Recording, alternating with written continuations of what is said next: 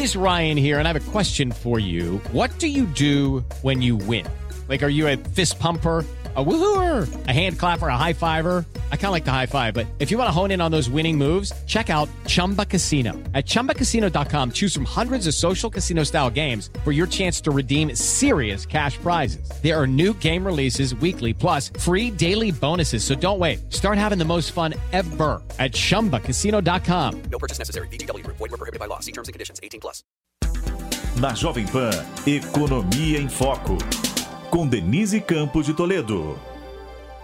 Começamos agora mais o Economia em Foco, que hoje vai discutir os desafios da retomada da indústria brasileira. Eu lembro que você pode acompanhar o Economia em Foco também em vídeo. Nos acesse pelo YouTube, pelo Facebook da Jovem Pan News ou no Panflix, que é o aplicativo da Pan. Hoje, para debater esse assunto, nós contamos com a participação do José Veloso, que é presidente executivo da BIMAC, Associação Brasileira da Indústria de Máquinas e Equipamentos, Humberto Barbato, que é presidente da ABINE, Associação Brasileira da Indústria Elétrica e Eletrônica E Renato da Fonseca, que é economista-chefe da CNI, a Confederação Nacional da Indústria. E nós estamos aqui com representantes de dois segmentos que estão tendo uma recuperação muito importante aí, até pelas condições colocadas pela pandemia, mas são um termômetro favorável do setor industrial brasileiro. Agora, Renato, eu gostaria de começar conversando com você, porque a CNI faz um acompanhamento geral do que acontece no setor industrial. A gente vê um processo de retomada importante, a gente tem acompanhado também o aumento da produção, de acordo com os dados do IBGE IBGE,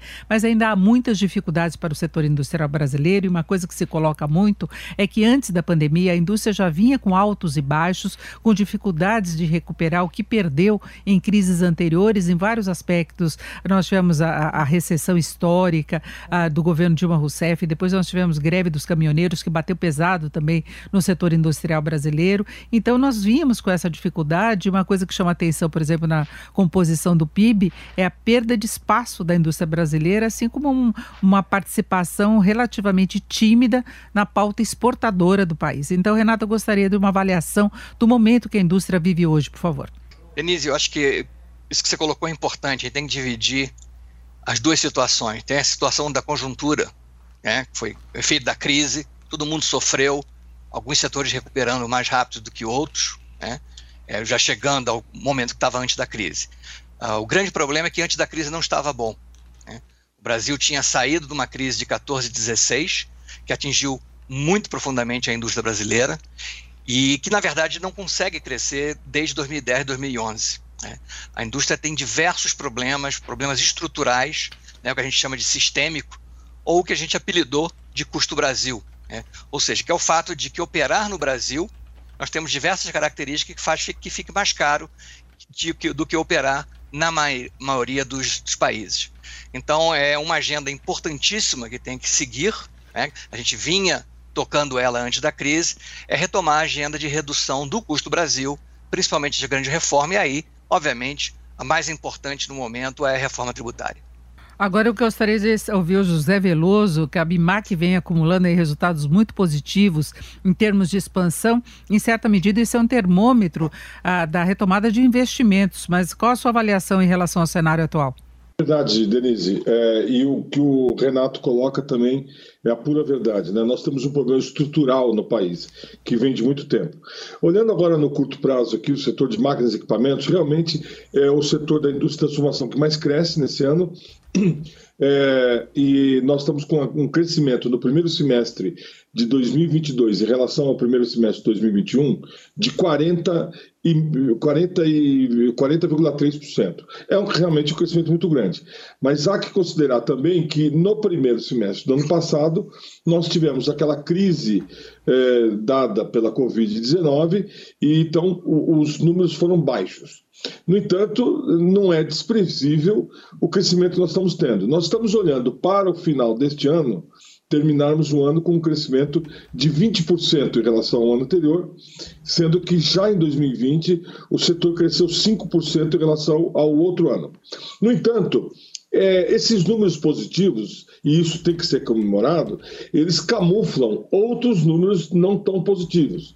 É, por exemplo, a taxa de, de investimentos do país, que os economistas chamam de formação bruta de capital fixo, né? um, número, um nome feio. Mas a taxa de investimento é o quanto que o país investe em relação ao seu PIB. É, a média dos países em desenvolvimento, dos países é, que investem é, eles, ela fica em torno de 23% a 25% do PIB o investimento anual. No Brasil, nós temos uma taxa de investimento de apenas 16% do PIB. E é um consenso entre os economistas que o Brasil só vai voltar a crescer de forma sustentável depois que nós estivermos investindo aí em torno de 23%, 24%, 25% do PIB. Então, nós estamos muito aquém. E isso responde o crescimento no, no, no, nos investimentos nesse ano, porque a base é baixa. O Brasil investe muito pouco. Então, na hora que existe um surto bom de commodities que está acontecendo agora e outras mudanças de costumes de consumo, é, muitas empresas tiveram que investir e comprar novas máquinas. Mas ainda Embora o crescimento seja grande, ainda a quantidade de investimentos no Brasil é aquém do que o Brasil precisa. Agora eu queria a avaliação de Humberto Barbato, que representa a indústria elétrica e eletrônica.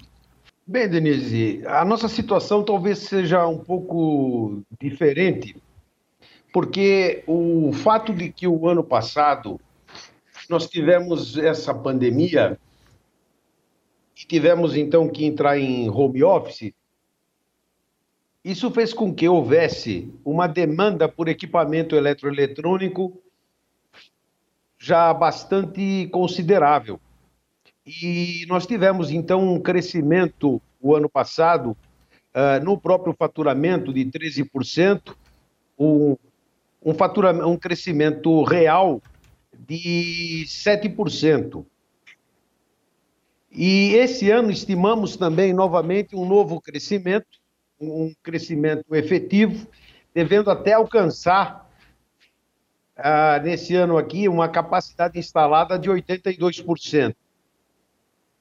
A nossa indústria sofreu muito no começo da pandemia, justamente porque a pandemia começou lá pela China, que é o nosso grande fornecedor de componentes.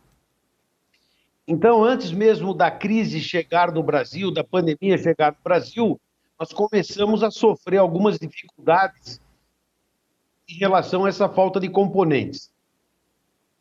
Mas, por outro lado, teve esse aspecto positivo de que as pessoas, tendo que fazer o home office, trataram de fazer grandes investimentos aí na melhoria dos seus equipamentos de informática e também até em eletrodomésticos, ou seja, as pessoas trataram de melhorar sua qualidade de vida dentro de casa até por serem obrigados a isso. Então é uma situação que o setor eletroeletrônico acabou sendo relativamente beneficiado, se é que eu posso dizer assim, em função da pandemia. É, agora, Renato, essa questão que foi colocada pelo, pelo Humberto Barbato, do aumento da demanda, também provocou alguns desequilíbrios e, e, a indústria, em particular, vive ainda as consequências de escassez de alguns insumos e aumento de preços. Né? A gente tem chamado a atenção, por exemplo, de aumento de preços no atacado, que acaba dificultando essa retomada e, mais do que isso, pode reduzir margens na medida em que ainda se tem alguma dificuldade para repassar aumentos para o varejo. Né? O Barbato citou bem, na verdade, a gente sente a crise antes da crise chegar aqui, né? porque começa a faltar material que vem do Japão, é, dos países asiáticos. E, na verdade, esse problema de falta de insumos acontece no mundo inteiro. Né? A própria economia norte-americana, as análises mostram que poderia ter crescido mais se não houvesse falta de insumos. Isso foi uma característica é, dessa crise provocada pela Covid, que faz com que, que resultado que as empresas ficam sem consumidor por algum momento, uma incerteza muito grande ano passado, e com isso eles deixaram os estoques chegarem ao seu limite, ao fim, na maioria dos casos. E aí, quando você retoma a economia rapidamente, os consumidores voltam, você tem tempos diferentes de retomada. Né? Um setor que é apenas para apertar um botão da máquina e o trabalhador se não tiver sido demitido, estiver lá, começa a produzir, é diferente de setores que você, por exemplo, trabalha com alto fornos, é, que leva muito mais tempo para produzir. Então a gente sentiu muito isso, né? É, por isso mostra também que os setores de bens intermediários eles, eles acabaram sentindo menos a crise, que na, exatamente está no início dessa cadeia e eles estão com uma demanda bastante é, é elevada, sendo pressionado pelos demais setores mais ao meio, ao fim da cadeia, o comércio, né, querendo aquele material. Então, são setores que têm um resultado é, bem mais positivo em, em, no conjunto, né? Mas é uma situação que vai se resolver com o tempo. E, obviamente, o Brasil ainda teve né, um efeito adicional nessa questão de custos de insumos, que foi a questão cambial. Ou seja, na medida que a moeda brasileira se desvalorizou muito, é, já em janeiro de 2020, no, início da crise, você aumenta o preço desses produtos, mesmo aqueles que são produzidos aqui dentro, porque em grande parte são commodities, são produtos que o preço é muito atrelado ao preço internacional e com isso ao dólar. Né? Isso está gerando esse aumento, essa pressão inflacionária na economia brasileira. A gente espera que na evolução daqui para frente você comece a resolver esses problemas, mas ainda é um problema que persiste para a maioria das empresas e a maioria dos setores. É, eu queria até acrescentar os problemas que foram enfrentados pela indústria automobilística, né, que teve mais dificuldades de retomada, mas teve inclusive, Renato, algumas interrupções de produção planejadas exatamente por falta de peças, por falta de chips também, não é? Sim, tá? acho que até o Humberto pode falar um pouco mais, que o setor dele também foi bastante atingido com isso, né? E a questão não é só aqui dentro, é o, é insumo que vem de fora também, né? Porque isso está acontecendo em outros países. Isso é o que a gente chama de desestruturação das cadeias de produção.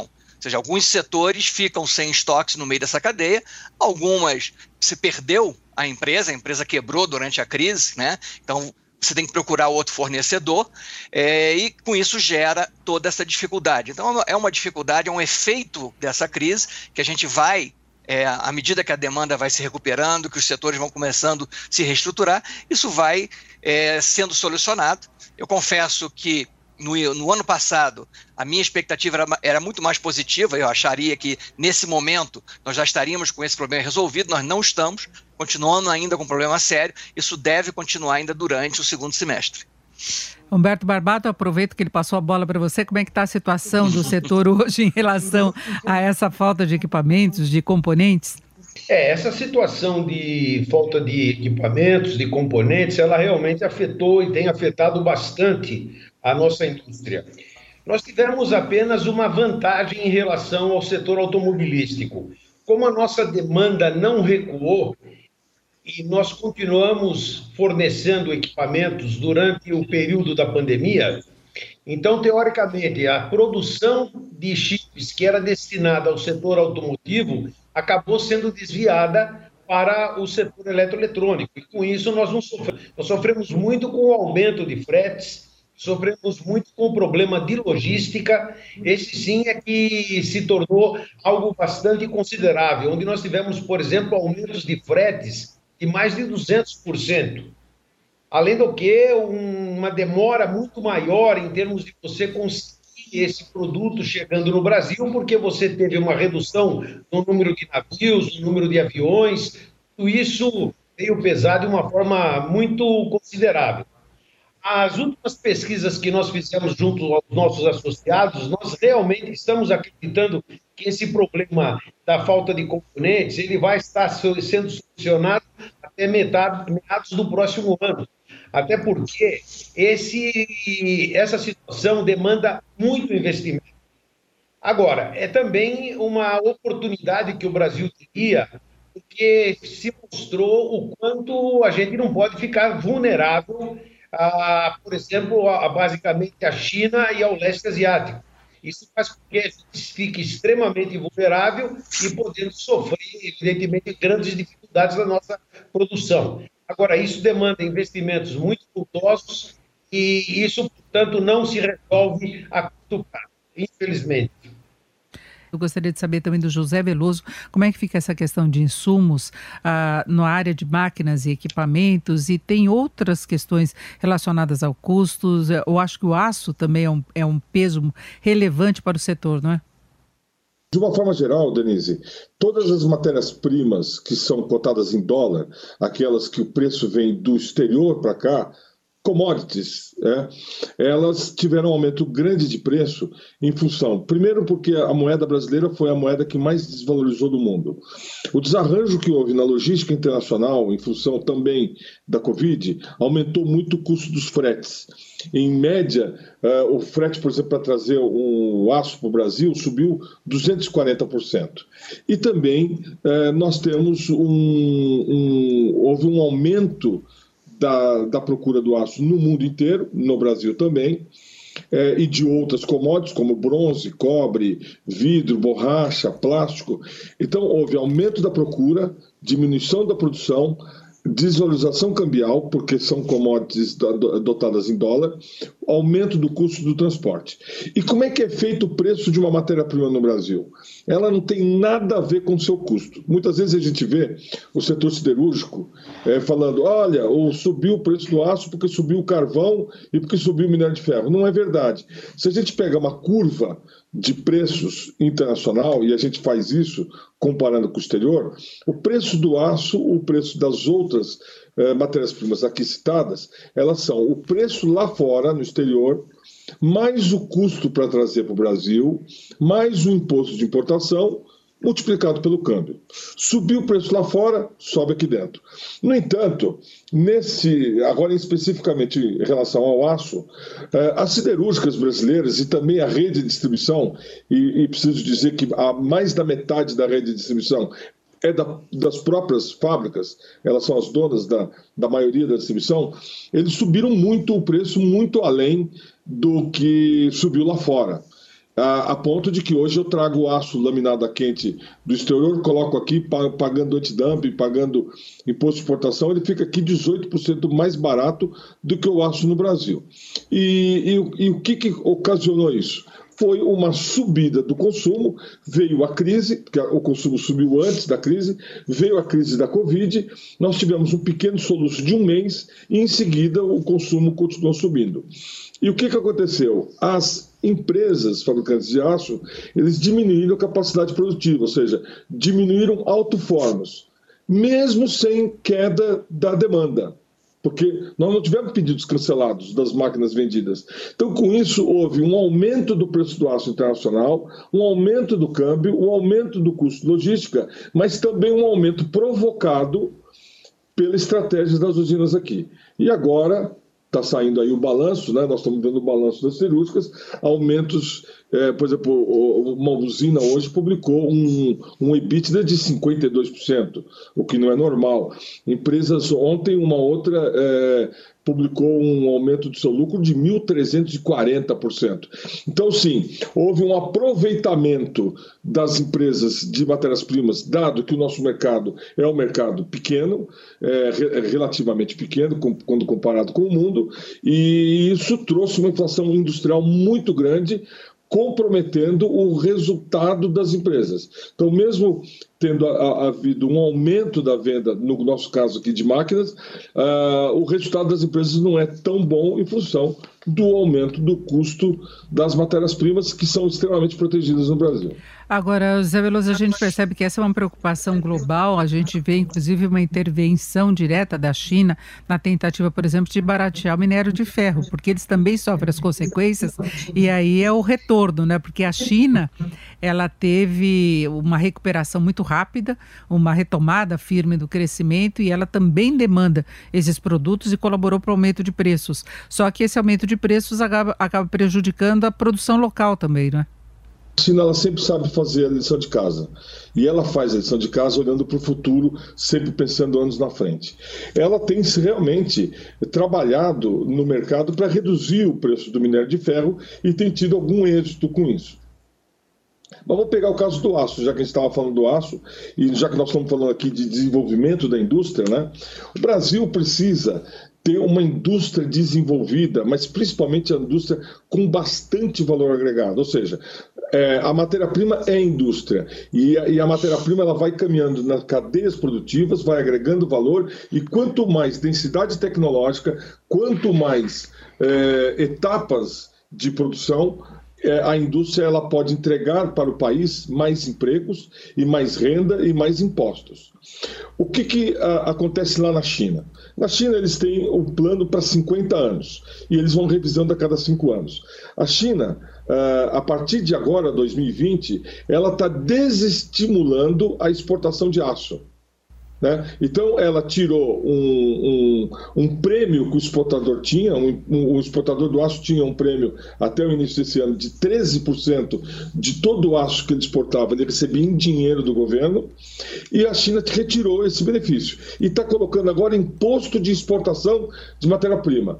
Eu não estou defendendo aqui o Brasil fazer a mesma coisa, mas a China está fazendo isso. Por quê? Porque a China ela não quer exportar o aço ela quer exportar a máquina, ela quer exportar o avião, ela quer exportar o automóvel, o vagão de trem, o metrô que nós aqui consumimos. Então, o que acontece? Existe um, um trabalho nos países em desenvolvimento, como Coreia do Sul, China e outros países, de agregar valor à sua indústria. No Brasil é o contrário. O que, que acontece?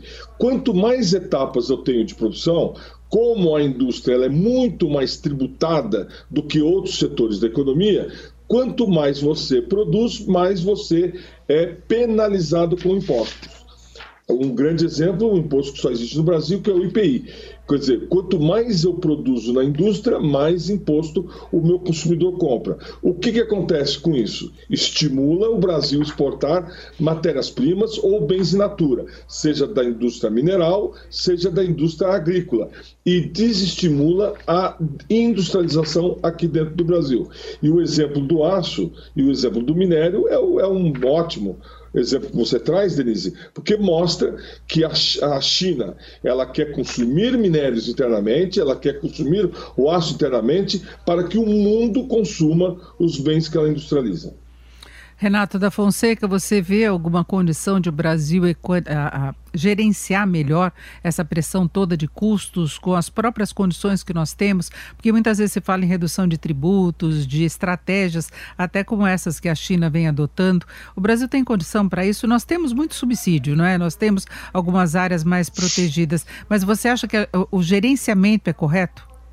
Denise, eu vou só aproveitar um pouco do que o, o pedir licença, né? Aproveitar um pouco do Veloso falou, complementando. É, e com o que você colocou no início, a primeira pergunta, ou seja, a indústria não estava bem antes da crise. A gente fez um estudo recente e essa questão de cadeia ficou muito evidente. Ou seja, não só a indústria brasileira encolheu, né? a gente deixa de ser a oitava do mundo para ser a décima sexta, ou seja, não é só a participação no PIB. Esse não é o problema. O problema é que a indústria está encolhendo de verdade.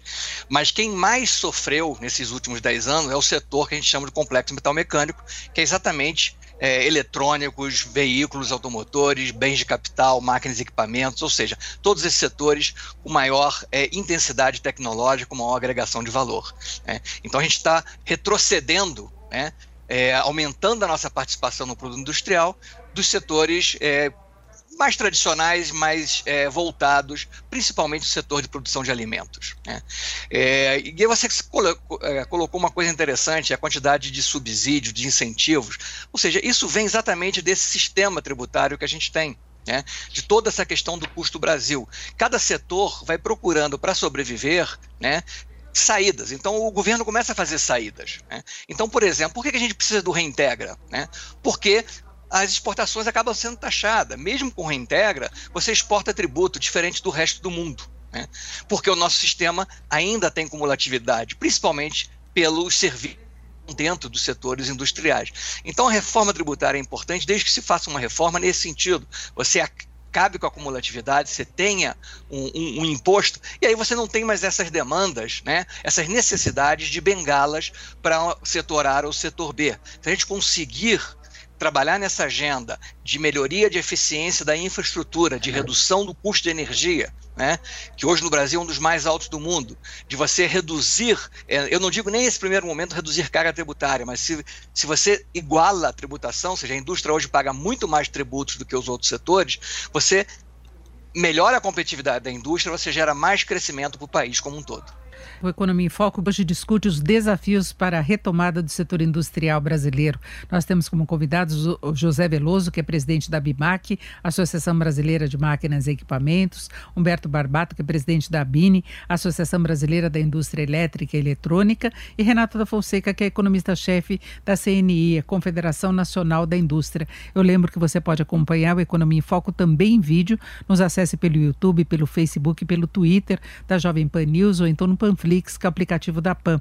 E vamos falar sobre as reformas estruturais. Eu retomo a palavra com o Renato da Fonseca. Renato, você falava dessa necessidade de mudanças na área tributária brasileira, ah, que o Brasil tem esse custo adicional em função da, das condições tributárias. Só que nós estamos vendo as discussões de uma reforma tributária agora que tem desagradado bastante a vários setores, a área empresarial também, mas mercado financeiro, especialistas na área. Enfim, a gente tem tido muitas idas e vindas em relação a essa proposta. Ora, vai ter uma mudança num sentido, ora em outro. Estados e municípios também não gostaram. Essa era a reforma que o setor esperava, Renato? É, Denise, na verdade, nós temos duas reformas é, caminhando em paralelo. Eu estou falando duas que eu estou agregando todos os projetos na questão da tributação sobre consumo, né?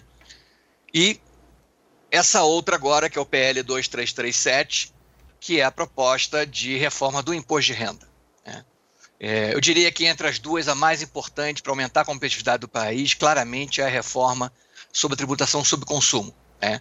Não, não, significa que não, não devemos fazer a reforma completa do sistema tributário, acho que é importante, mas o, se a gente tem que escolher, focar, a grande reforma é a reforma sobre consumo e uma reforma ampla, ou seja, que englobe não só os tributos federais, como também os tributos estaduais. Até porque um dos grandes problemas no Brasil é a tributação de CMS e é exatamente a cumulatividade provocada pelo imposto de serviço, que ele não, ele não volta, né? ele não, não gera crédito no processo produtivo.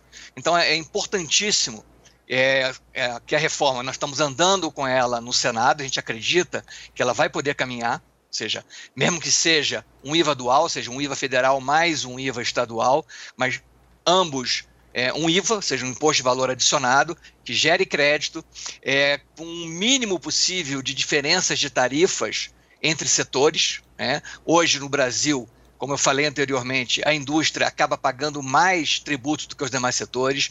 Não há razão para isso, isso não é justo. Isso gera, na verdade, um incentivo é, errado ao investimento. Você começa a gerar investimento para ir para outros setores e não para o setor industrial, porque você acaba tendo uma margem de lucro maior. Né?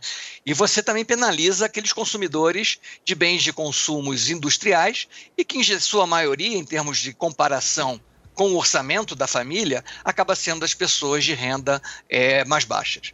Então, acho que é uma, uma, uma resposta importante a dar para aumento de competitividade e para maior progressividade, ou seja, maior justiça em termos de distribuição de carga tributária. Sobre a questão do imposto sobre é, renda, né, é, ele vai num caminho certo de alinhar com os demais é, países, ou seja, você reduzir a tributação sobre a empresa né, e compensa com isso com uma tributação é, sobre o consumo.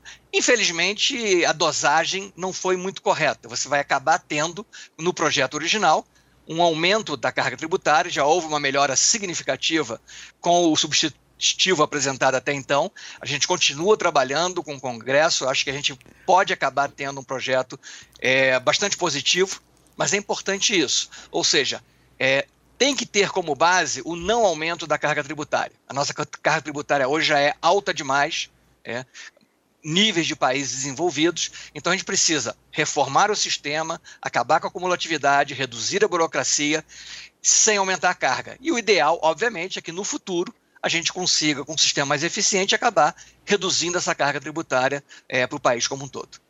É, eu gostaria de saber agora do José Veloso qual a sua avaliação em relação a essas reformas, qual a sua expectativa, porque há uma preocupação, inclusive, com um desestímulo a investimentos no Brasil a partir dessas mudanças, se não houver uma dosagem correta. Então, a opinião da BIMAC é muito parecida com a da CNI. Né? A gente entende que a, a, reforma que o Brasil mais precisa, que é aquela que vai trazer competitividade para a nossa economia e que vai trazer crescimento de PIB, aumento de renda e aumento de empregos, é a reforma sobre os impostos sobre o consumo. ICMS, IP, ICMS, IPI, ISS, o PIS e COFINS. O nosso telespectador aqui provavelmente não sabe, mas em média, tudo o que o brasileiro compra tem 46% de impostos, em média.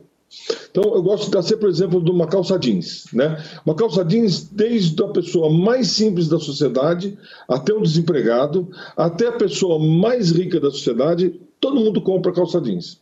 E uma calça jeans, 48% delas são impostos. A caneta BIC, 50% são impostos. Então, o que acontece? Na hora que você tributa muito o consumo, você tributa mais os pobres do que os ricos. E outra coisa, você desincentiva o consumo no país. E aí você também desincentiva a produção de bens manufaturados. Então, como falou o Renato, o peso sobre a indústria é muito grande.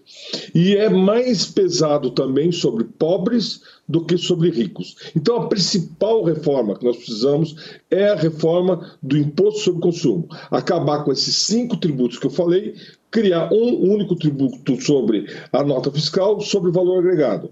Um, um, tributo que ele traga justiça tributária, que ele traga justiça também entre os setores da economia que pagam a conta, que ele desonere os investimentos. O Brasil é o único país do mundo que tributa investimento e que desonere as exportações. Hoje, quando eu exporto uma máquina, quase que 10% da máquina que eu estou exportando são impostos. E isso não existe em nenhum lugar do mundo, coisa parecida. Então, esta é a grande é, é, reforma que nós precisávamos.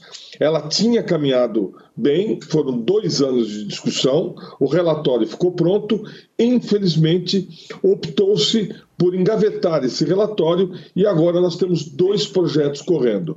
Um projeto na Câmara, que vai tratar de impostos federais, e um outro projeto no Senado, que vai cuidar dos impostos estaduais e municipais. Nós temos muita preocupação que com essa divisão da discussão, que haja aumento de carga tributária e estamos confiados que isso vai acontecer. Na questão do, do imposto de renda, ela não traz simplificação. É, ela, ela, não, não, ela não, não desaparece nenhum imposto existente, não traz simplificação, cria-se mais um imposto que o imposto sobre dividendos. Como falou o Renato, é, o substitutivo do deputado Celso Sabino, ele melhorou bastante o projeto que veio do governo. No entanto, é, não está diminuindo a carga tributária também no imposto de renda. É, o que ela está fazendo é que ela vai incentivar as empresas a distribuírem menos lucro do que distribuem hoje. Então, tem um, uma coisa positiva, que é manter as empresas mais capitalizadas. No entanto, esta reforma do imposto de renda, ela não é uma reforma que vai trazer competitividade, que vai diminuir o custo do Brasil e que vai, enfim, ser uma grande mudança na nossa economia. Então, do jeito que estão os projetos de reforma tributária, é, nós, eu encaro que nós estamos perdendo uma oportunidade de usar esta ferramenta para diminuir o custo do Brasil e melhorar a competitividade da economia brasileira. Agora eu queria saber a opinião de Humberto Barbato sobre essas discussões, então, de reforma tributária. Denise, resta muito pouco eu dizer depois do que o Renato e o Veloso disseram. As nossas posições são idênticas. Nós, infelizmente, gostaríamos de uma reforma tributária que pudesse efetivamente diminuir a carga sobre o consumo, pudesse evitar uh, esses absurdos que são como você mesma colocou, em princípio, é, incentivos que o governo é obrigado a dar em função da alta carga tributária que acontece. O meu setor, por exemplo, existe uma lei bastante antiga, conhecida como Lei de Informática, que na realidade fazia com que é, faz com que é, nós tenhamos teoricamente um incentivo que é passado ao consumidor integralmente, porque a não cobrança do, do IPI porque do contrário, você teria praticamente toda a transferência da indústria que está localizada no país todo para a Zona Franca de Manaus. Então, o que, o que acontece é que a nossa legislação ela é de um nível de complexidade que também, para fazer a reforma, se torna alguma coisa muito complexa. Agora, nós esperamos sim, temos muita expectativa de que aquele primeiro relatório que o Veloso bem colocou, uh, que foi discutido praticamente durante dois anos no Congresso Nacional, que possa ser boa parte dele retomado, de maneira que a gente consiga vencer essa etapa consigamos efetivamente uma melhoria considerável na forma de tributar no país que acabe com excrescências. Bom, e vamos falar agora de uma outra dificuldade, além dessas incertezas em matéria tributária, que é a crise hídrica e também a crise de energia, aumento de custos. Uh, sabemos que as grandes empresas podem recorrer ao mercado livre de energia, mas isso também traz implicações, há negociações para não se utilizar tanto em horários de pico. Eu queria começar pelo Renato. Renato, você tem alguma avaliação geral do quanto que a indústria possa ser prejudicada por essa situação? Denise, na verdade, nós já estamos sendo prejudicados, não só a indústria, como todos os consumidores. Nós estamos com bandeira vermelha, tá? É exatamente porque as térmicas estão sendo ligadas. Então, esse é o primeiro ponto. Ou seja, é, não, não se escapa de um aumento de custo. É, para isso, para evitar isso, a gente vai ter que intensificar os investimentos na geração, né? É, ou seja, aumentar a oferta e a oferta estável. Né? Não adianta gerar mais oferta que vai variar com condições climáticas, é, como é a questão é, da, da, da, geração hidrelétrica, principalmente as novas agora que são feitas a fio d'água, ou seja, você não faz mais aquele reservatório grande, então você acaba sendo ficando dependente disso. Então o primeiro impacto é preço. Existe todo o impacto de, de, de racionamento né? É, eu acho que principalmente de água, né? a gente não acredita, pelo menos não esse ano, que haverá um racionamento de energia, vai ser um aumento de preço, é, mas de água acaba afetando isso, principalmente no Sudeste e no Centro-Oeste, onde a situação está mais crítica. Nós já, vi, nós já vivenciamos isso recentemente. Né? É, e isso vai afetar setor industrial de maneira diferente. Tem alguns setores que eles têm uma utilização de água mais forte e isso acaba tendo um impacto muito grande. Né? Então, acho que a gente vai precisar é, ter um, um, um, esforço, como a gente teve recentemente na questão de economizar água, economizar energia, para evitar que a gente chegue numa situação é, de racionamento. E aí, é um ponto que você falou assim, não, não interessa se é consumidor cativo ou se é no mercado livre todos vão ser prejudicados, porque o que está acontecendo é que você vai ter uma oferta menor é, de energia, uma oferta menor de água, dado a demanda, principalmente no momento que o país está retomando. Esse que é, que, é, que é, a grande questão. Ou seja, quanto mais forte for a, nova, a nossa retomada, maior fica sendo esse problema em termos de demanda por energia e água e a pouca oferta que tem, principalmente na questão da região sudeste e da região centro-oeste. Bom, e vamos saber agora setorialmente como é que está sendo administrada essa situação. Zé Veloso, em relação à BIMAC, as indústrias de máquinas, tem algum procedimento, alguma recomendação? Como é que se discute o gerenciamento de uma crise de energia e crise hídrica? Olha, nós estamos em permanente contato com o Ministério de Minas e Energia, já fizemos algumas reuniões até no âmbito da coalizão com o ministro é, Bento Albuquerque, e nessa semana nós fizemos aqui uma live com a EPE, que, que é a empresa de, que faz o planejamento elétrico do país. Bom, o, como o Renato falou, é, o, o, governo ele vem dizendo, é, através dos dados que tem, que não vai faltar energia esse ano, é, justamente porque é, quando a gente olha 20 anos atrás, que tivemos aquele apagão, né, em 2001, de lá para cá, a rede brasileira melhorou muito, muito investimento na transmissão, ou seja, uma energia é, gerada no sul, ela pode chegar no centro-oeste, do nordeste no norte, do norte no, sudoeste, assim por diante. Então, essa interligação melhora a condição energética do país e também várias novas formas de energia foram criadas. Né? Nós temos hoje a eólica, que é 11% da matriz energética, nós temos o solar, nós temos a energia hidráulica, mas mesmo na hidráulica, as pequenas centrais hidrelétricas, que há 20 anos atrás tínhamos muito menos, e também uh, do, da bioenergia, né, do, das usinas de açúcar e álcool e assim por diante. E também as térmicas, como falou o Renato. Né? É, então, a condição do país hoje é muito mais favorável do que tínhamos quando tivemos os apagões. No entanto, se o PIB crescer mais de 5% esse ano, e se com isso a, o consumo de energia subir é, fortemente, nós da BIMAC estamos preocupados que possa haver é, falta de energia, principalmente em 2022, se o, o, a quantidade de chuvas não melhorar. Né? Então, a gente coloca para o associado que é, 2022 o, o risco é maior, no entanto, a questão do preço da energia, e não só para a indústria, mas também para a dona de casa, o espectador que está lá na casa dele assistindo o nosso programa aqui, ele realmente, o custo da energia vai subir bastante durante esses próximos dois anos. Então temos aqui um grande prejuízo, que é o custo da energia, isso aumenta o custo do Brasil, tira a competitividade da nossa indústria, e por outro lado, um risco de apagão, que ainda não está certo. Agora, com certeza, é, racionamentos vão ser feitos. Não existe, Denise, é, opções de curto prazo, comprar um gerador ou eu colocar energia solar na minha fábrica tal. Não, esses investimentos, eles normalmente demoram mais de um ano. E como nós estamos com um problema aí de 2021 até 2022, qualquer investimento que uma empresa fizer particularmente na sua unidade fabril, não vai ter tanto tempo para ter o retorno. Então, não, não, não existem soluções mágicas para resolver no curto prazo. O fato é que a gente está com esse risco, sim, de ter apagão até 2022.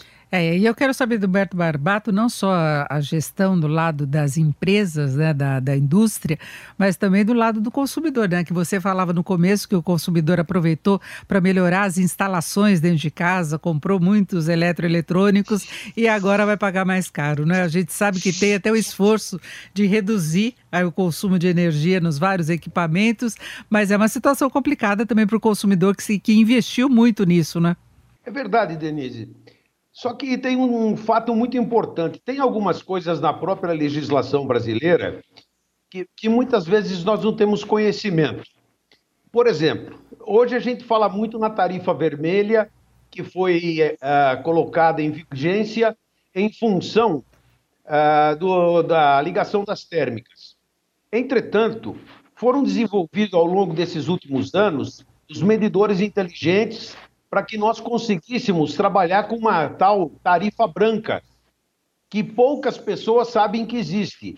E essa tarifa branca nada mais é do que você fazer, colocar medidores inteligentes nas residências, de maneira que você possa, na sua casa, programar o melhor horário para que você possa utilizar energia. De tal forma que você vai ter tarifas diferenciadas em função do horário que você utilizar a energia. Isso, de uma certa forma, você faz com que o consumidor ele adeque melhor o seu trabalho, adeque melhor a sua utilização de energia e, vamos dizer assim, reduza aquela, a utilização da energia no horário de pico. Existe, existe também umas outras propostas que nós temos feito, por exemplo, é a troca de motores antigos por, por motores muito mais eficientes do ponto de vista energético. Esse é um outro fator que pode auxiliar uh, bastante a, o próprio governo no sentido de evitar os tais horários de pico e com isso a gente conseguir reduzir essa potência necessária e que a falta d'água para as hidrelétricas que pode gerar eventualmente algumas dificuldades nos horários de ponta. E um outro fator também que nós temos trabalhado e temos levado ao ministro das Minas e Energia é que muita, muito se fala na eólica e na solar, mas essas são fontes intermitentes. Agora, nós precisamos, então, é garantir, através de baterias, sim, é, a, essa energia para os horários de pico, de tal forma que a gente consiga, com isso, evitar é, eventualmente qualquer tipo de apagão, nesse, principalmente nos horários de pico. Então, nós temos que, na realidade, fazer um grande investimento no setor elétrico. Como bem colocou o Veloso, o investimento foi feito na transmissão. Hoje nós temos um sistema totalmente interligado, mas nós não estamos com um sistema automatizado. de, de, vamos dizer assim, de gerenciamento da energia. E é isso que a gente tem tentado levar uh, para o governo, para o Ministério das Minas e Energia, como, vamos dizer assim, o grande desafio para esse próximo período, para esse próximo ano, no sentido de utilizar, inclusive, os instrumentos que a própria indústria já tem a oferecer. Você imagina que, por exemplo, os medidores inteligentes que nós investimos para desenvolver só foram instalados no Brasil até hoje 1.900 unidades. Isso é nada, isso é um absurdo. E tudo isso poderia já estar sendo usado num momento de crise como esse. Então, são essas as expectativas que nós temos para que a gente evite um mal maior.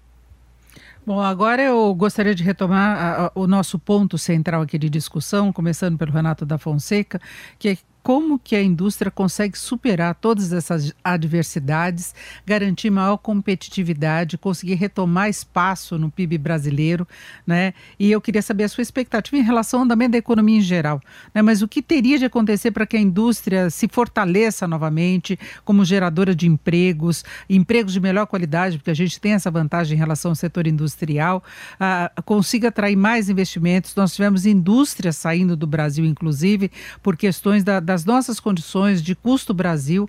Então eu queria saber como é que você vê, Renato, essa perspectiva. Denise, é, é obviamente que nós estamos aqui, é, somos representantes da indústria brasileira, né? mas é, eu acho que é importante colocar que promover o crescimento da indústria não é uma coisa que vai afetar só esse setor. Tá? Ele vai afetar o Brasil como um todo. É, para você ter uma ideia, se você olha nos últimos 10 anos, o PIB brasileiro quase não cresceu, 0,1, 0,3% em média ao ano, né? Como se todo ano eu crescesse 0,1%, um pouquinho, tá? Nesse mesmo período, o PIB do setor agropecuário cresceu quase 3% ao ano. Né? Então, a gente tem um setor agropecuário competitivo, né, que consegue crescer, exportador, mas ele não é o suficiente para puxar o resto da economia brasileira. E o fraco desempenho do PIB vem exatamente porque a indústria caiu. Ela caiu 1,6% ao ano é, nesse período. Né? E qual é o problema da indústria? É, de novo, eu falei, não era questão de participação no PIB. Participação no PIB da indústria, ela cai, está caindo no mundo inteiro, caiu mais rápido no Brasil por causa do problema específico, mas é o problema da gente estar tá encolhendo, tá gerando menos emprego, né? Tendo menos empresas e com isso se gera mais, menos impulso. O que, que é um impulso? Quando você aumenta a produção num setor que tem uma cadeia longa, ele sai comprando e dentro da cadeia, cada, cada supridor acaba comprando dos seus fornecedores, né, para suprir acima da cadeia e assim por diante. Então você leva um impulso na economia muito forte. Né? É assim que aconteceu em todos os países que tiveram uma industrialização muito forte. Eles têm um setor industrial forte que fez isso crescer. Então, claramente, esse é um problema nacional, esse é problema, não é um problema do setor. Né? Quando a gente fala da reforma tributária, desonerar a indústria, é, tem estudos é, do IPEA, da UFMG, da FGV, mostrando que vai ter um aumento no PIB. Né? O PIB vai crescer mais rápido quando a gente faz isso. É, obviamente, aonde a gente vai ter que trabalhar? a gente tem que trabalhar no custo Brasil. E, infelizmente, né, se a gente estivesse fazendo esse debate há 10 anos atrás, eu estaria falando a mesma coisa. Se fosse há 20 anos atrás, a gente estaria falando, falando a mesma coisa. Não é que não houve avanço no Brasil nessa, nas diversas situações, né? mas é que a gente não está conseguindo avançar de maneira rápida o suficiente para que a gente possa ultrapassar os demais países. Né? Isso é uma corrida. A gente precisa crescer mais. E a questão não é só tributária, a questão é de educação. Precisamos ter educação de qualidade. Os exames feitos pelo INEP, as notas da OCDE, né, da Organização para a Cooperação e Desenvolvimento Econômico, é, mostra a baixa qualidade é, do ensino brasileiro. A gente chegou praticamente à universalização, mas a qualidade ainda está dependendo. A própria questão de segurança pública também é um, é um ponto de custo Brasil. Ou seja, um país com uma violência elevada, você tem baixa produtividade, você tem perda de mercadoria, você tem custo com seguro e você tem produtividade. Por quê? Porque o trabalhador ele não está tranquilo. Ele não vai trabalhar tranquilo sabendo que os filhos podem estar em perigo na escola, com a bala perdida ou em casa. Então, uma sociedade que está ameaçada pela violência, ela é uma sociedade menos produtiva. Também na questão de saúde pública. Né? A gente sofrendo agora uma, uma, uma epidemia, a gente vê esse problema muito mais forte.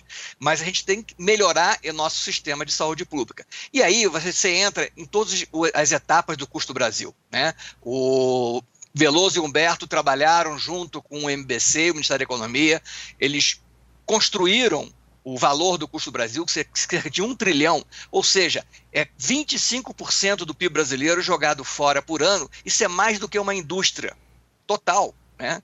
sem falar da indústria de transformação, que é muito menos do que isso. Ou seja, nós estamos jogando fora isso todo ano por causa de custo Brasil. Então, se a gente não trabalhar nessas frentes, né, melhorar a infraestrutura, reduzir burocracia, né, facilitar a troca de mercadorias com o resto do mundo, você não vai conseguir ter um crescimento. Então, infelizmente, é um discurso que às vezes fica é, batido, mas a gente precisa fazer, a gente precisa lembrar. Né? Acho que todos concordam, mas o governo precisa produzir esses resultados. É, se fala muito, né, Renato, em melhoria do ambiente de negócios, mas a gente vê pela sua fala a distância que nós temos ainda de uma situação que seja ah, razoável, pelo menos para aumentar essa competitividade, né? Exato. A gente tem um, um, um documento, um relatório chamado Competitividade Brasil, é muito similar a que o World Economic Forum, né, que é o Fórum Econômico Mundial, faz, similar ao Doing Business do, do Banco Mundial, do EMD, que é uma universidade europeia. Ou seja, são aqueles comparativos entre países que você vai dando nota e vê a competitividade. É, por que, que a gente fez um aqui, baseado em estatísticas até parecidas? Porque você ouve falar que o Brasil é o 74º, 55º, comparando o Brasil com países muito mais pobres do que o Brasil ou países muito mais ricos do que o Brasil. A gente trabalhou num, num, grupo de 18 países, inclusive o Brasil, países mais próximos de renda per capita parecida, ou competidor, ou com um sistema produtivo também baseado com um, um, um, forte setor de extrativa, né, de recursos naturais e de agrícola. Olha, a gente está fazendo isso desde 2010 e o Brasil continua na penúltima posição. A gente só está acima é, da Argentina. Houve alguma melhora em termos de burocracia de abertura de empresa, mas não o suficiente para tirar o Brasil dessas posições. Ou seja, é, e quando você olha, a gente está ruim em quase tudo. Né? A gente tem uma coisa que ainda não falei aqui: o Brasil é o último colocado na questão de custo de capital, ou seja, de financiamento para investimento. Né? A gente tem uma taxa de juros que é uma das mais altas do mundo, apesar da redução que teve recentemente, porque a gente tem um spread também muito alto. Então a gente precisa trabalhar nessas condições para gerar investimento. E aí é importante também, desculpa, Denise, me alongar um pouco mais, Precisamos porque isso não, vai isso não vai favorecer só a indústria.